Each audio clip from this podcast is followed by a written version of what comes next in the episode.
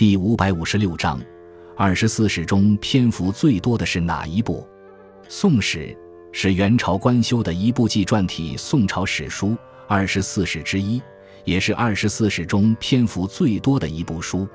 它和《金史》《辽史》一样，也是早就拟定编修，也准备了较为充足的资料，但由于正统之争而始终未能进行。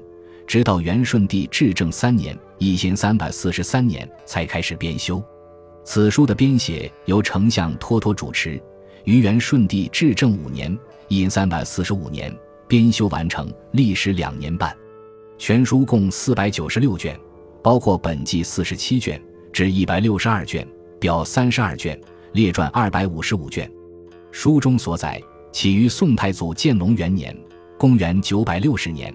终于南宋赵祥兴两年（一千二百七十九年），共计三百二十年的历史。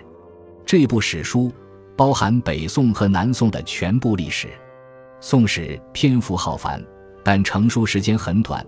其中一个重要的原因就是宋朝政府十分重视对历史的编修。当时宋政府设立的编写史书的机构也非常完善，因此保留到元朝时的史料极其丰富。《宋史》在编修过程中，很多资料都是从宋朝的史料中原文摘取的。《宋史》因为成书时间短，因此显得比较粗糙，再加上文字水平较差，历来受到很多非议。但它对我们研究宋王朝的整个历史有着极其重要的史料价值。